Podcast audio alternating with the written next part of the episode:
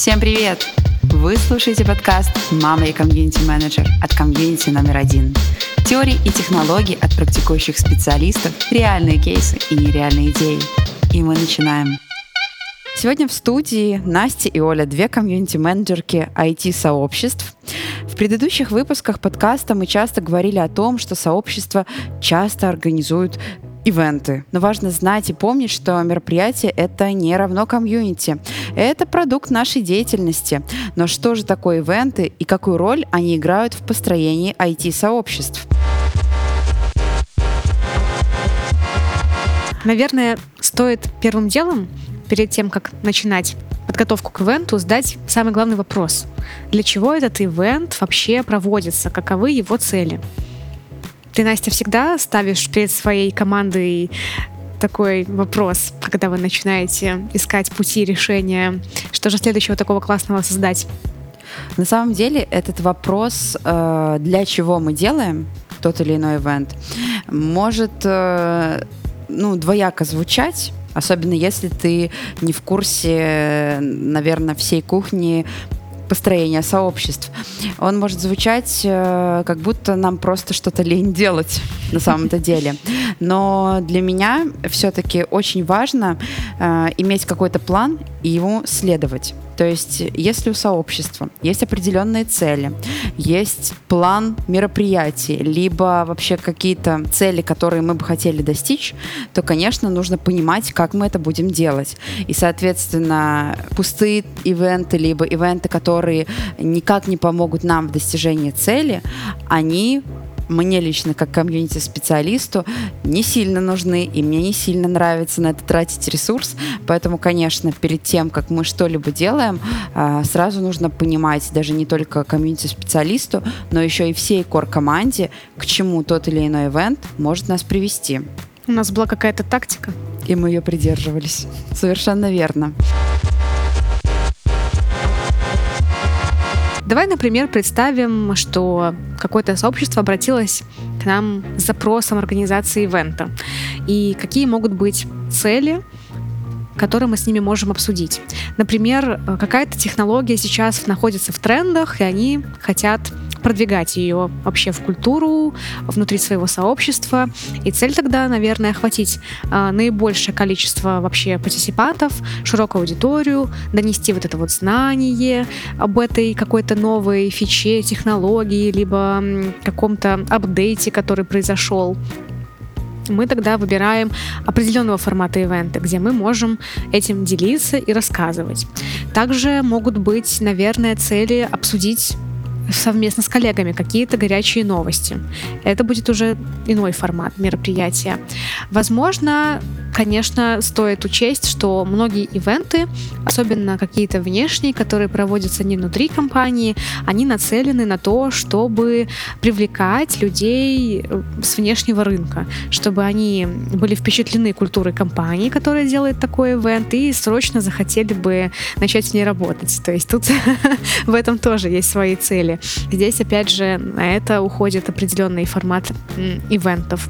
Ну, наверное, нельзя не упомянуть цель, да, просто кайфово, классно провести время, да, провести время в приятной компании с пользой, такое тоже может быть. Конечно, на первый взгляд кажется, что эта цель эм, не совсем соотносится с бизнесом, но мы же знаем, что когда людям комфортно в компании своих коллег, они приятно проводят время, строят с ними связи, вот этот вот нетворкинг вне рабочего времени какого-то, разговоры, то им потом намного приятнее в этом же кругу и закрывать продуктивные задачи. Но еще я бы выделила такую цель. Может быть, она не совсем официально, либо общепринята, но вот такое похайповать ну почему нет? Ну согласитесь, тема GPT-чата — это, наверное, горячий пирожок летом 2023 года. И если у нас есть специалисты, которые шарят в теме, скажем так, ну почему не провести встречу, лекцию, мастер-класс по этой теме. Все-таки как сделать так, чтобы даже похожая тема выглядела по-разному? Использовать разные форматы ивента. Давай посмотрим, какие они бывают. Стоит начать с самого популярного формата, который у нас есть, по крайней мере, у моих сообществ и с теми ребятами, с которыми я работала, это техтолки, метапы. Это выступление спикера, коллеги с техническим докладом, презентацией, где он рассказывает, показывает э, на протяжении 30, 40, 45 минут, и потом э, мы переходим к сессии вопросов и ответов. Почему я даже сказала про 30-40 минут? Да все просто. Мы уже опытным путем определили, что более длительное время зрителю, аудитории сложно выдерживать и оставаться во внимании, в концентрации и не переключиться на что-то другое. Я сейчас поняла, что нас слушают э, ребята, которые не так глубоко в теме IT. Да, мне кажется, нужно переводить некоторые слова. Техтолки, метапы, все просто. Это технический доклад, либо, мне кажется, наиболее понятный формат — это лекция. Лекция, в которой спикер рассказывает тему, в которой он является экспертом. То есть это не просто какое-то обсуждение, спикер должен глубоко копнуть в эту тему, найти какие-то классные пункты, которые он хочет рассказать и поделиться. Ну и обычно такая лекция сопровождается презентацией. То есть это не просто выступление, где на сцене в свете софита только лектор, либо выступающий без каких-либо дополнительных сопроводительных материалов, но обязательно для лучшего усваивания информации должны быть какие-то слайды, где собраны ключевые моменты, ключевые какие-то пункты информации, которые он говорит, чтобы можно было пересмотреть даже вот эту вот презентацию со слайдами после выступления, для себя вынести какие-то основные моменты, потом применить в работе. Да, этот формат подразумевает одностороннее общение, по крайней мере, основная его часть, где лектор рассказывает, вещает и делится. Аудитория здесь немножечко пассивна в том плане, что она является только зрителем, только слушателем и может принять участие э, в диалоге во время сессии вопросов и ответов. Мы можем перейти к следующему формату мероприятий, который, на мой взгляд, очень близок к техтолку, лекции, метапу. Это кейс-стади. У меня есть одно сообщество, которое очень любит этот формат. Он действительно похож э, на метап, только разница, наверное, ключевая в чем заключается. Если в техтолке спикер, например, он может прочитать теоретическую часть по какой-то технологии, mm-hmm. да, собрать это все в лекцию, взять ключевые пункты и как будто бы пересказать то кейс-стади — это глубокая презентация прям какого-то конкретного случая, что произошло. То есть спикер прожил на своем опыте э, какое-то событие, например, на его проекте, на котором он работает, техническом, э, либо при организации какого-то мероприятия. Ну, чаще всего это именно вот кейсы, да, случаи, которые происходят со спикером, с его командой в профессиональной деятельности. И он разбирает тогда тогда для аудитории, все пошагово, как он этот путь прошел, какие конкретные решения он применил. То есть мы видим, как этот случай можно разрулить, например, если он повторится еще с кем-то, какие технические решения здесь применить, какие менеджерские ачивки здесь можно тоже применить. Ачивки сразу думаю, так, надо опять контролировать наш э, русско-айтишный язык. Э, наверное, еще стоит упомянуть, что нет, не обязательно только технические какие-то пункты, но и менеджерские лайфхаки, которые могут помочь в дальнейшем избежать каких-то неудач на проекте, например. Поэтому кейс-стади похоже очень на метап, но в такой более глубокой про реальный опыт, пройденный своими ногами. У меня есть одно сообщество, которое очень любит этот формат. А, это менеджеры, которые плотно работают на проектах, именно проект-менеджеры. У них огромная копилка вот таких вот кейсов, и они часто приносят, рассказывают, как э, правильно поступить, чтобы не провалить экзамен. Движемся дальше. Воркшопы. Да, давайте немножечко добавим интерактива в наших формах. Воркшоп это практически метап, где происходит активное взаимодействие между нашими спикерами, лекторами, модераторами встречи и теми, кто пришел на мероприятие. В чем плюс данного формата? Это то, что люди на практике уже могут что-то попробовать, что-то попилить, что-то подизайнить, что-то, в общем, освоить новое для себя. И это, наверное, хороший обучающий формат, в котором вы можете уже уйти с чем-то готовым, каким-то решением, либо мыслями, как сделать то или иное в своей технологии, в своей деятельности. Мне кажется, здесь важно упомянуть вот пункт, он полезный как для организатора потенциального да, этого формата, так и для участника, да, который готовится если вы идете на техтолк, на метап, на кейс-стадии, вы можете позволить себе э, послушать, например, эту лекцию, можно сказать, в фоновом режиме. Особенно если лекция идет онлайн, и у вас потом будет доступ к записи. Часто коллеги одновременно, например, занимаются несколькими делами, как при прослушивании подкаста. Например, я уверена, что кто-то сейчас либо за рулем, либо моет посуду, либо решает какие-то рабочие дела, то есть все что угодно. Вряд ли ты садишься в кресло и полностью полностью погружаешься мыслями в подкаст. А, это касается и таких вот форматов э, более пассивных, как ты уже упоминала, для слушателя. Вот воркшоп вообще не такой. Здесь нужно быть готовым проявлять свою активность. Поэтому нужно резервировать свое время, планировать, что если ты идешь на воркшоп, значит, модератор в любой момент может тебя как участника выдернуть, предложить как-то поучаствовать, высказать свое мнение, поделать что-то там руками. И у меня, например, был негативный опыт в одном сообществе, когда мы проводили воркшоп, когда аудитория, наверное, не совсем была готова к тому, что придется активно вовлекаться. Это происходило в онлайне. А, мы использовали Zoom тогда для такой встречи. А, спикер э, сначала прочитала небольшую лекцию как вводную часть, а потом предложила проверить все на практике. Стала делить людей на комнаты. В Zoom есть такая функция, когда мы делим людей на несколько комнат, и они в мини-группах могут работать. И вот этот вот счетчик партиципантов, участников, который высвечивается в Zoom, например, там было 50 человек, после объявления того, что сейчас, друзья, мы будем вместе кое-что делать, он просто как вот э, в съемке какой-то стал неистово катиться вниз, и там 50, 49, 48, 47 люди просто стали убегать со звонка, потому что они поняли, что они сейчас не готовы включить микрофон, включить камеру, что-то начать говорить, высказать свое мнение, что-то пробовать. Скорее всего, они просто надеялись послушать это в фоновом режиме, потом, возможно, где-то применить на практике в работе.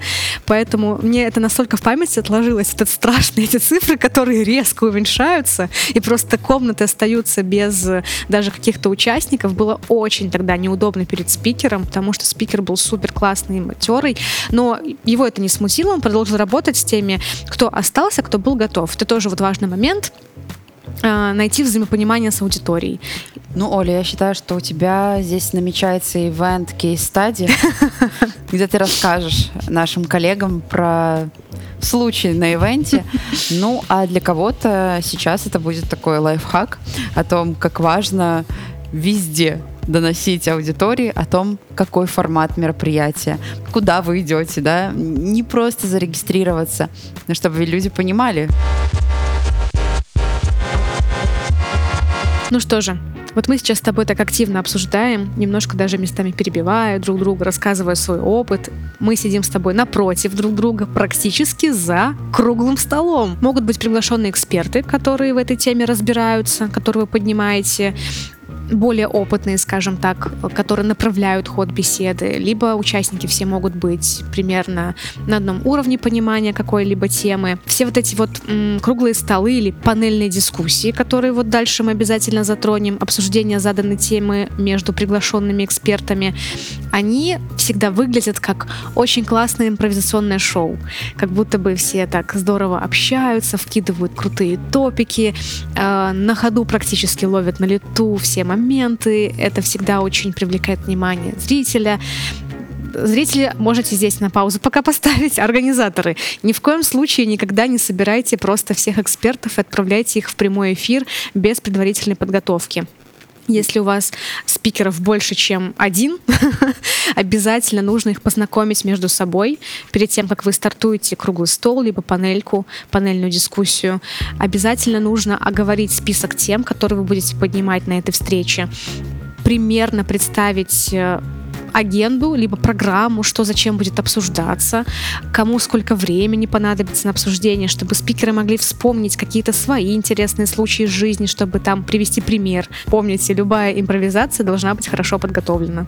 Имейте в виду, дорогие организаторы, вы не соберете здесь 200, 100, 50 человек. Этот формат подразумевает, ну, можем сказать, что ламповость. Потому что не совсем удобно вести диалог, разговор, дискуссию даже, наверное, на 25 человек. Это будет проблемно ну, возможно, реально, но немножечко проблемно, потому что должны быть свои определенные правила, э, правила руки, либо какие-то ваши э, внутренние определения, но как-то систематизировать то, что каждый говорит, потому что этот формат подразумевает, что каждый высказывает свое мнение, суждение, но тем не менее, если ваша цель это объединить отдел, либо выработать какую-то атмосферу в рабочем коллективе, это классный формат. Э, я помню, что я помогала организовывать раунд-тейбл, который проходил в Казахстане, а я нахожусь в Беларуси, да-да. И ребятам было важно собраться, собраться своим отделом и поговорить на свою тему техническую, но в таком узком кругу. Они заварили себе чаек, принесли печеньки, поговорили, и было все классно цель была достигнута. Мне кажется, вот здесь важно еще раз подсветить, да, что ты сказала, что этот формат не соберет много людей, но если вам важно собрать много людей, тогда мы просто оставляем экспертов, которые были в раунд-тейбле, аудиторию выносим за рамки и получаем панельную дискуссию, где эксперты общаются между собой, а зрители являются только лишь слушателями, которые смогут задать какой-то вопрос в конце сессии, либо во время, когда их пригласит модератор. Есть такое заблуждение, что панельная дискуссия — это только диалог, импровизация экспертов, но на самом деле нет. Я была организатором панельной дискуссии, где каждый из спикеров презентовал свою часть э, доклада. То есть весь доклад был разделен между всеми экспертами. Э, конечно, после завершения, после презентации все перешло в сессию вопросов и ответов, но тем не менее это классный пример того, как несколько спикеров могут стать группой, которая презентует ту или иную тему, тот или иной доклад. Мне еще нравится очень наш следующий формат, про который мы хотим поговорить. Он красиво так еще звучит, лин кофе. Все, что да. звучит с кофе, это всегда вкусно и приятно. Но и неформально. Слушатели дорогие, наши любимые, мы даже немного поспорили про этот формат, потому что у всех немного отличается его понимание. Но мне кажется, это супер нормально, потому что формат неформальный. Супер отличается, супер нормально. Да, Линкофе — это формат встреч профессионального сообщества, где темы определяют участники при участии фасилитаторов. А также бывает такое, что аудитория выбирает интересующие вопросы, задает их, придумывает на определенную заданную тематику.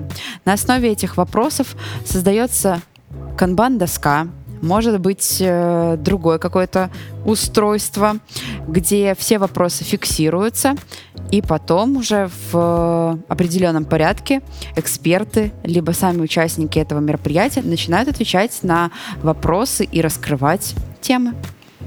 Мои сообщества к Ленкофе относятся немного иначе. Это как будто бы подкаст, но в живом формате. Прямой эфир как, например, мы сейчас с тобой обсуждаем форматы, только ребята а, в прямом эфире обсуждают новости из мира .NET или новости из мира клауд-технологий. Почему именно эти два направления упомянула? Как раз-таки мои сообщества. А, например, остановлюсь на .NET, так как это сообщество является внешним, оно вещает на внешнюю аудиторию. Подписывайтесь, если что, на Pro.NET комьюнити, если вы интересуетесь .NET. Практически каждые две недели по пятницам утром встречаются предварительно собирая все новости из мира Microsoft апдейтов, каких-то новостей э, по своей технологии, каких-то даже, возможно, фейловых ситуаций. И обсуждают это все на английском языке. Проходит этот ивент, вещаем на весь мир аудитория может задавать вопросы в чатах, может комментировать все, и мы это делаем максимально расслабленно. Ребята заваривают себе кофеечек, могут попивать его в кадре. Наша фишка в том, что коты постоянно приходят к нам в кадр, все обычно очень радуются этому, куда без котиков. И вот на такой кофейной посиделке обсуждаются просто новости, которые накопились за последнее время. И для аудитории этот формат классный тем, что не нужно самому искать все вот эти вот апдейты по разным там социальным сетям, каким-то сайтам, сайтам, источникам. Ты приходишь, и за полчаса тебе выдают самое главное. Мы еще собираем это все на специальном микросайте, все ссылочки. Пожалуйста, ребята, забирайте. То есть такую уже делаем и работу по аккумуляции этой информации, и через призму какого-то своего мнения, чувства юмора это все подается. Вот, Лин Кофе в моих сообществах это вот какой-то такой формат, когда мы весело болтаем о разных новостях из мира технологий. Необычно, потому что все те Лин Кофе, на которых присутствовала я, либо организовывала, это все-таки нечто иное, где есть определенная тематика, она бывает более широкая, к примеру, data quality – и все, и гуляй по полю, скажем так, либо что-то узенькое. Сейчас я даже не воспроизведу это, потому что я, э, к сожалению, либо к счастью, не специалист такого профиля. Но тем не менее, и уже участники сами пишут вопросы, которые их интересуют, и сами голосуют за те вопросы, которые э, они бы хотели послушать наших экспертов, либо сами высказаться. И уже путем э, голосования у каждого есть там по 3-5 голосов, они отдают за ту или иную тему, за тот или иной вопрос, и уже мы приступаем к обсуждению. Есть более э, такие хард-версии Линкофе, где дается на вопрос 5 минут, и после чего задается модератором вопрос к автору. Ответили ли мы на вопрос, раскрыли ли мы тебе тему? Если он говорит «да, окей», мы можем двигаться к следующему вопросу. Если же нет, дается дополнительные две с половиной минуты, да-да, прям как в футболе, и уже происходит э, продолжение обсуждения. Чем больше вопросов а, ответили, тем, скажем так, полноценнее, либо такой насыщенный ивент получился. Но количество не всегда равно качеству, мы это знаем. У нас с тобой батл теперь по линкофе, поэтому дорогие слушатели, если у вас есть свой взгляд на этот формат, напишите нам, пожалуйста, в комментариях, как вы видите Линкофе. Может быть, вы в своей практике проводили такие форматы, такие ивенты, и сможете преподнести описание его совсем иначе. Нам будет очень интересно. А сейчас мы можем уже переходить к суперинтерактивным форматам, где мы взаимодействуем с аудиторией, это квест и квиз. Да-да, эти два формата мы можем использовать в своей работе не только в офлайн режиме, но еще и в онлайне. Да, у нас есть много интересных инструментов, с помощью которых эти форматы проводятся в гибридной версии, в онлайн-версии.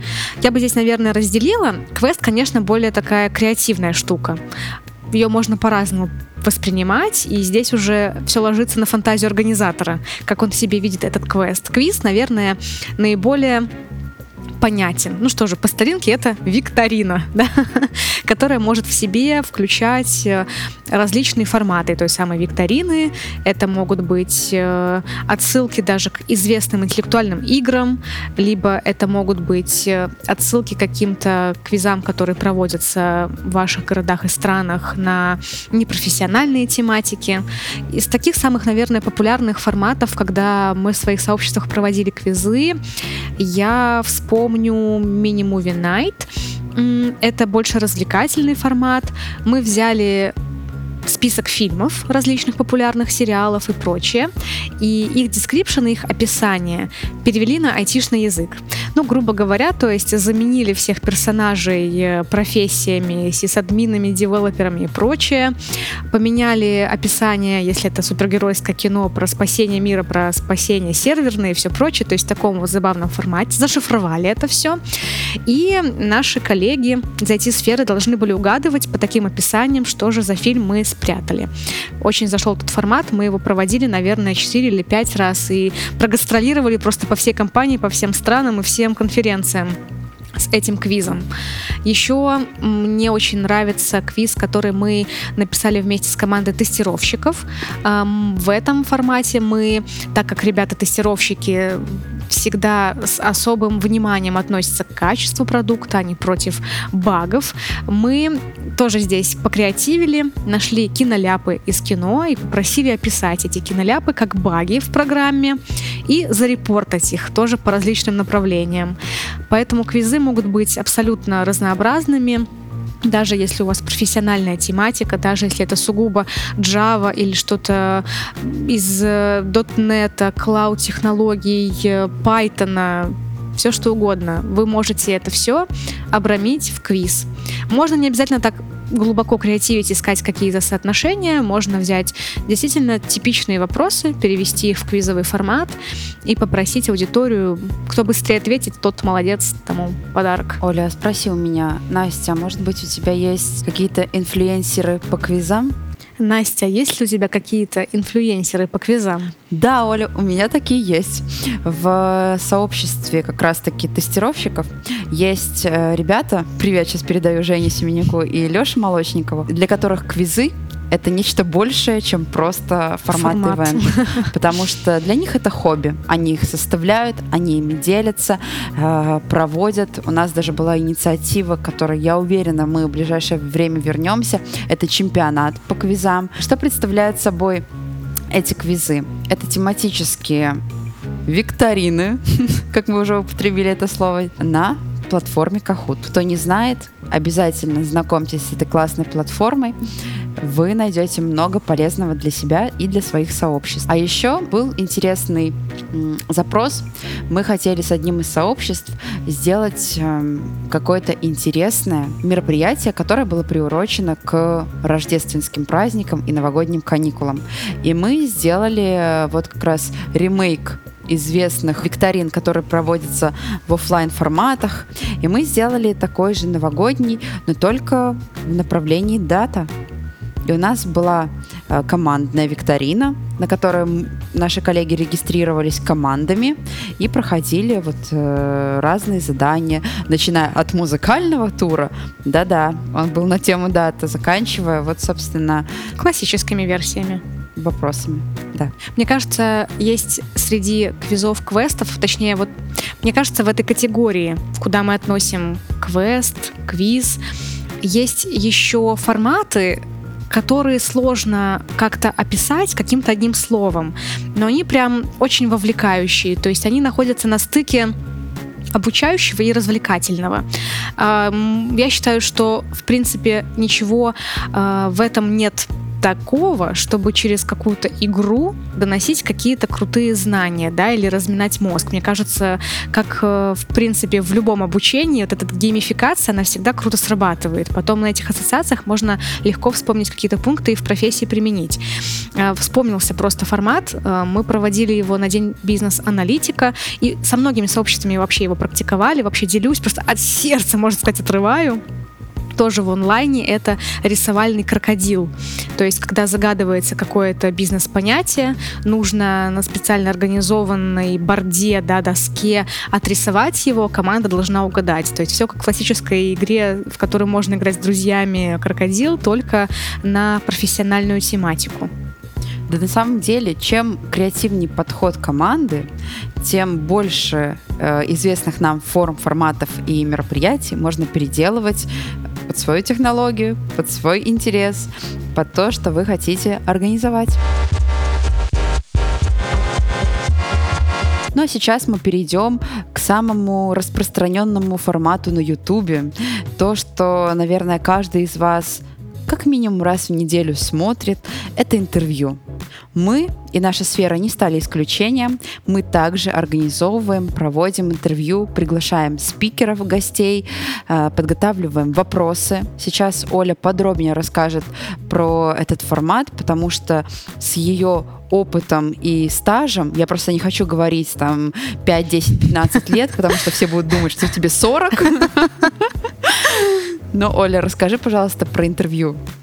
Обожаю интервью. Действительно классный формат. И мне кажется, очень сложно в эту конкурентную среду входить э, со своим проектом, потому что много интервьюеров, каждый пытается в этот диалог с гостем привнести еще каких-то фишек, э, либо задавить своей харизмой.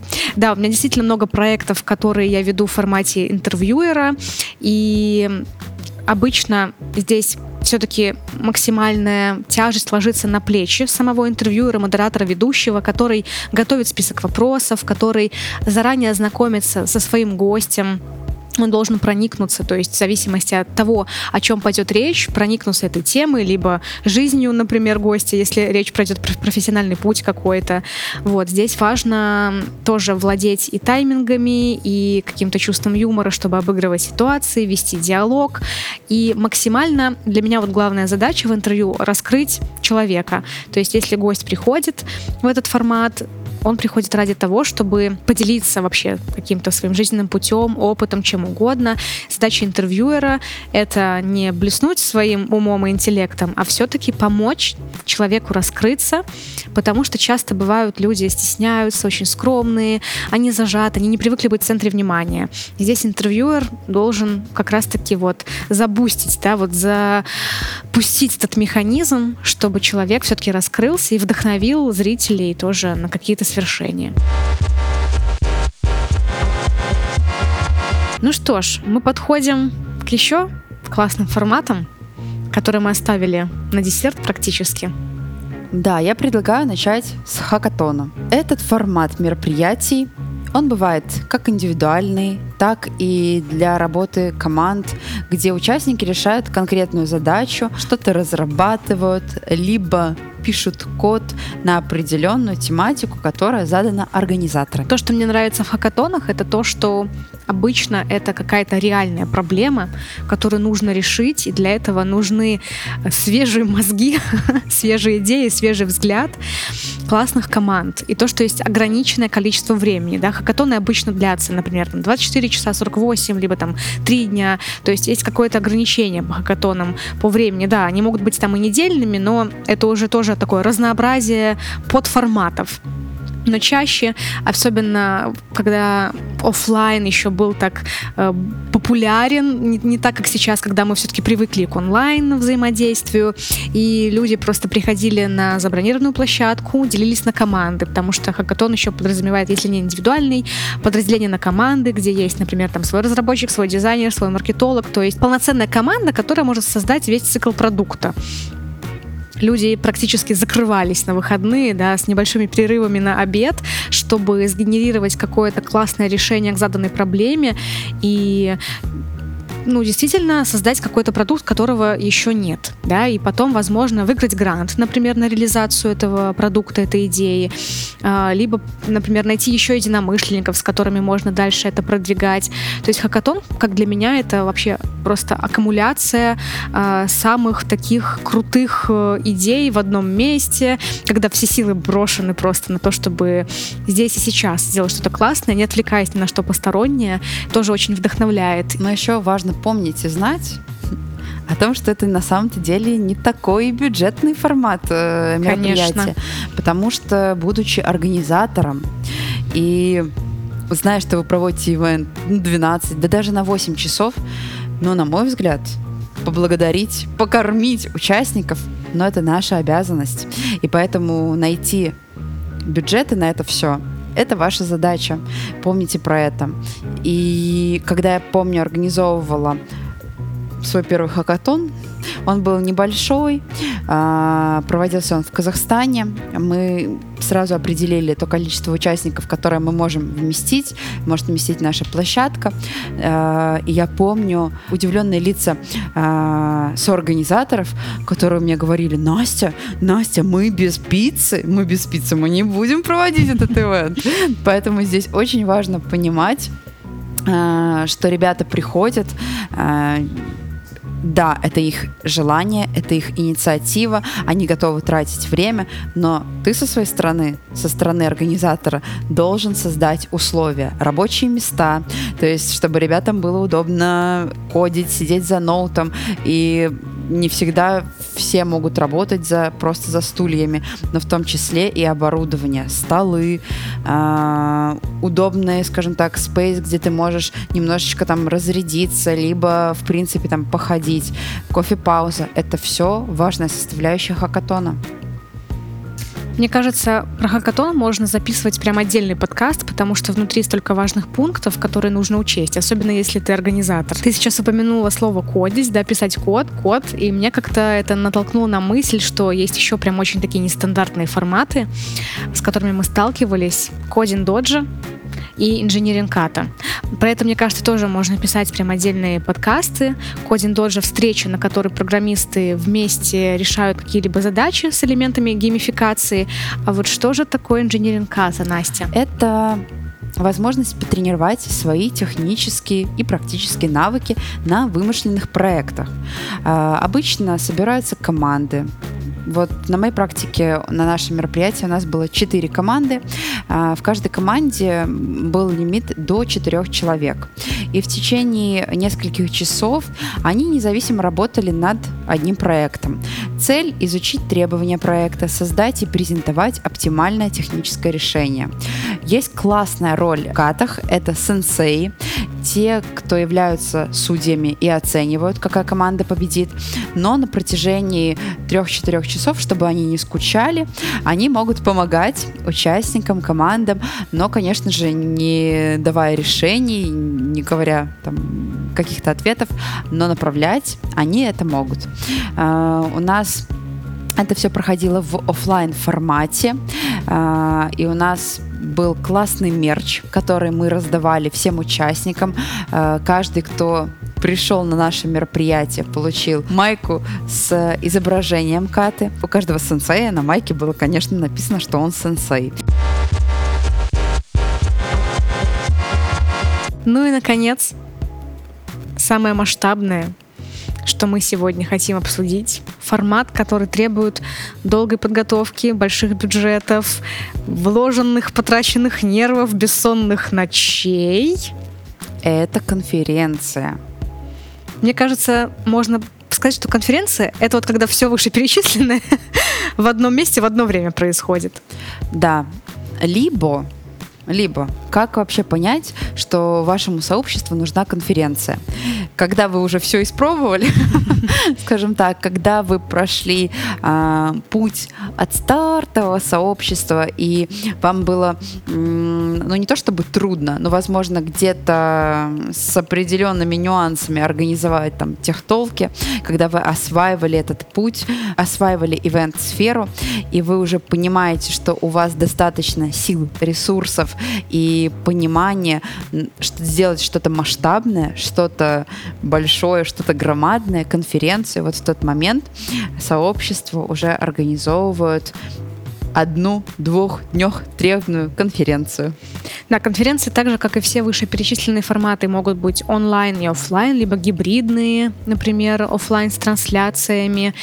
И часто Конференция — это большое количество докладов и выступлений, например, связанные какой-то общей тематикой. То есть есть общая проблематика, либо какая-то технология, вокруг которой вся эта конференция собирается. Ядро, конечно же, это выступления матерых крутых экспертов, да, хедлайнеров конференции, которые дополняются, например, какими-то активностями в фоновом формате, режиме, какими-то квизами, либо стендами, где можно запромотировать свое сообщество, либо еще какое-то движение.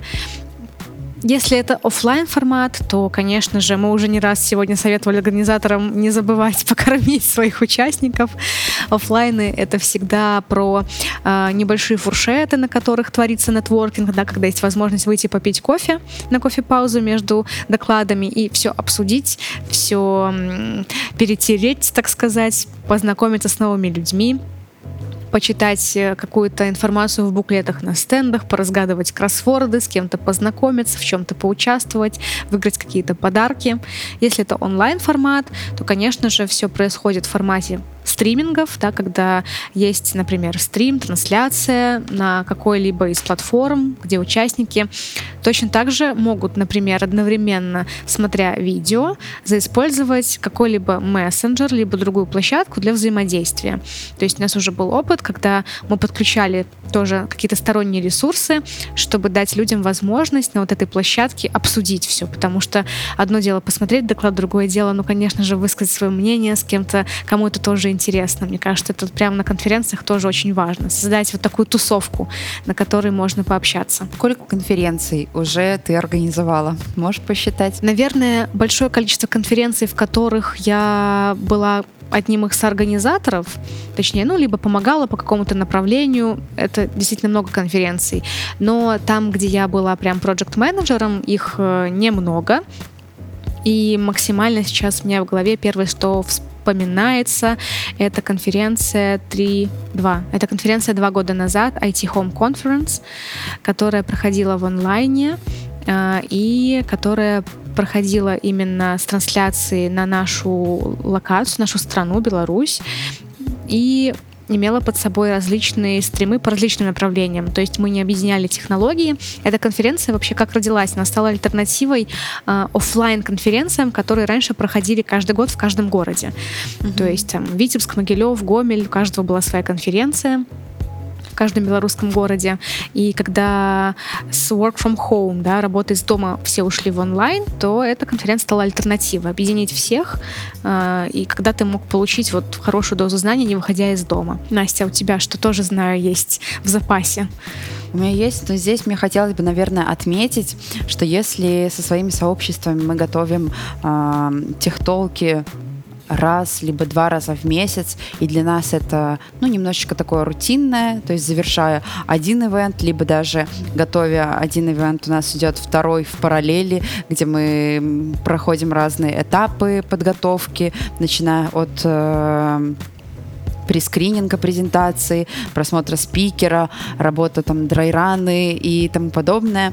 А, то подготовка к конференции у нас э, примерно происходит во всех сообществах одинаково. Мы завершаем все техтолки, все, все активности, которые мы производим, громко выдыхаем.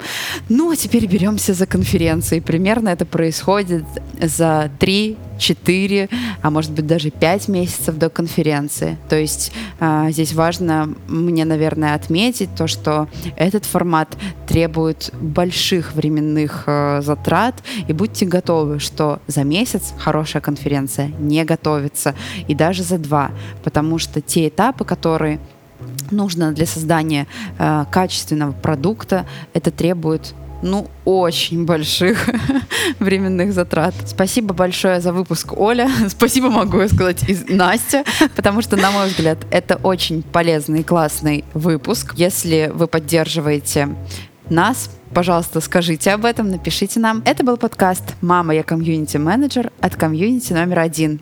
И до новых встреч! Всем пока-пока!